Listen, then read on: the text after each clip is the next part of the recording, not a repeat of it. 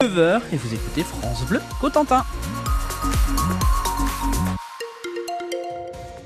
La météo, bah, ça change pas hein, depuis ce matin. Forcément, euh, des nuages euh, présents, les brouillards qui sont partis, ça y est, ils sont partis en week-end.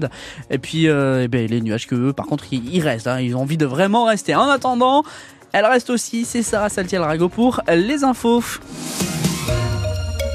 Et plus de 2000 victimes l'an dernier. Les violences intrafamiliales sont toujours en hausse dans la Manche. Outre les deux magistrats référents sur le sujet, une chargée de mission a été recrutée l'an dernier au tribunal de Coutances.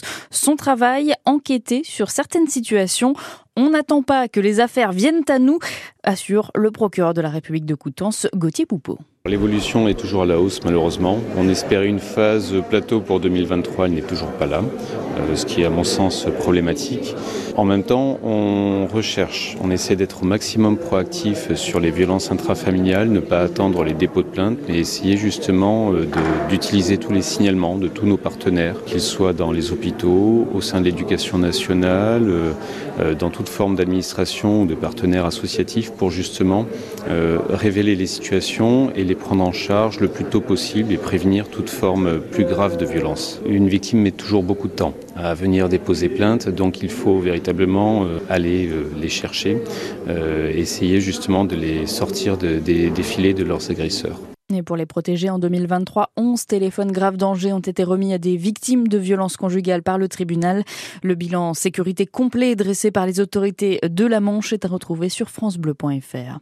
Un accident entre trois voitures hier en début d'après-midi. Ça s'est passé à Tour-la-Ville. Heureusement, les véhicules ne roulaient pas vite. Il n'y a qu'un blessé léger, un homme de 36 ans transporté à l'hôpital Pasteur de Cherbourg.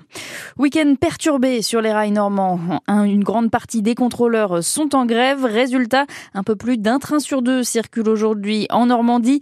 La ligne Paris-Granville circule, mais le trajet est plus long avec des arrêts en plus. Sur le Paris-Cherbourg, seulement trois allers-retours. On vous explique comment vérifier si votre train roule aujourd'hui sur l'appli ici. Et là, ça roule. Les premiers passagers de la ligne de bus Cherbourg-Rennes sont partis hier. L'aller en 3 heures seulement pour 15 euros. L'offre de Cap Cotentin a de quoi séduire face au train plus long et plus cher. Il y a deux allers-retours les vendredis, samedis et dimanches. L'agglomération va consacrer 300 000 euros par an pour ces rotations. Et pour David Marguerite, le président de l'agglo du Cotentin, elle va vite être adoptée par de nombreux usagers.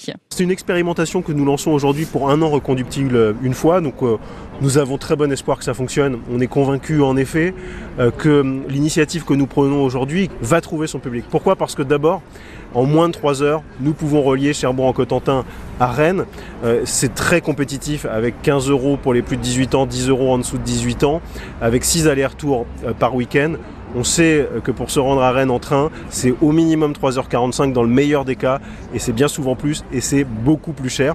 Donc il y a une vraie valeur ajoutée à pouvoir utiliser euh, cette ligne de bus. La décision, a été prise il y a un an.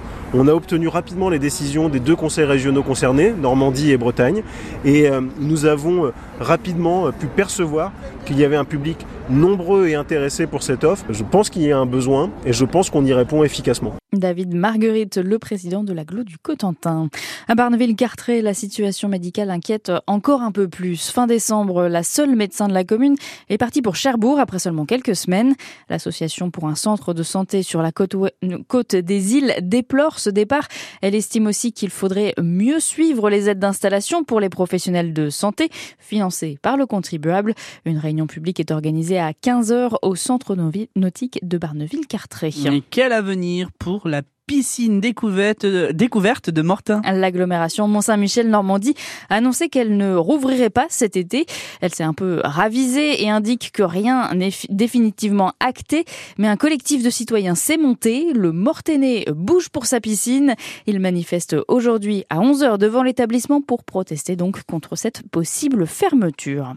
Sport et nos équipes manchoises en force hier soir. En handball, la JS Cherbourg a réussi le très joli coup de battre le du championnat. Victoire 31 à 28 contre Célesta chez les Alsaciens.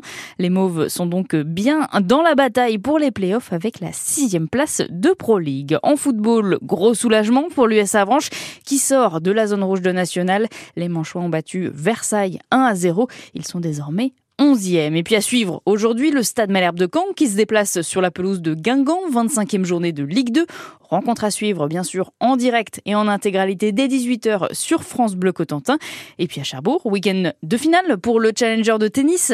Ça commence à 13h, salle Jaurès avec la finale du double. À partir de 15h, ce sera les demi en simple avant la grande finale demain.